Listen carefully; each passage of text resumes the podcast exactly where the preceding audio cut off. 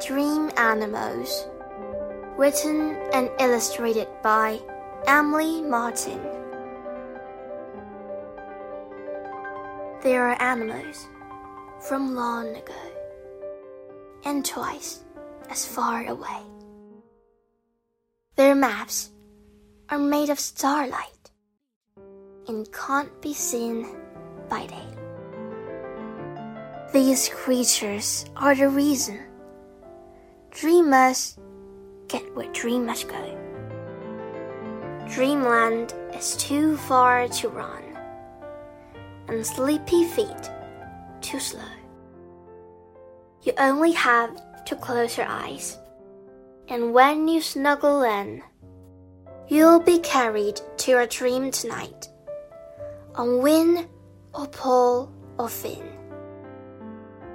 Perhaps a bear will carry you to meet peculiar friends who set their misfit table for a feast that never ends.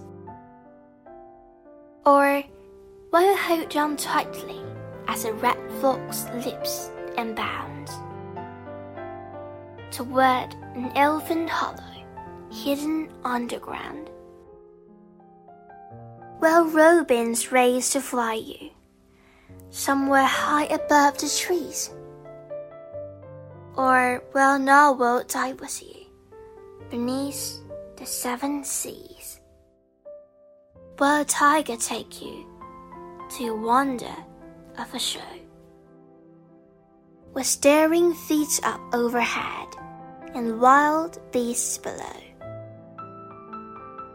Or will you sail on most winds to the edges of the blue to find the very moon and stars are waiting just for you?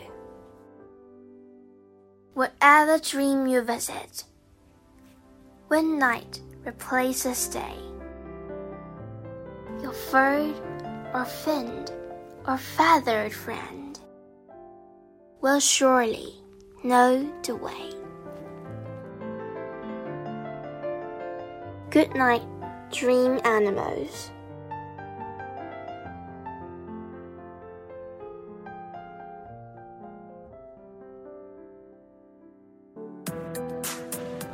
天就讲到这里啦，希望大家继续聆听嘉宝讲故事哦。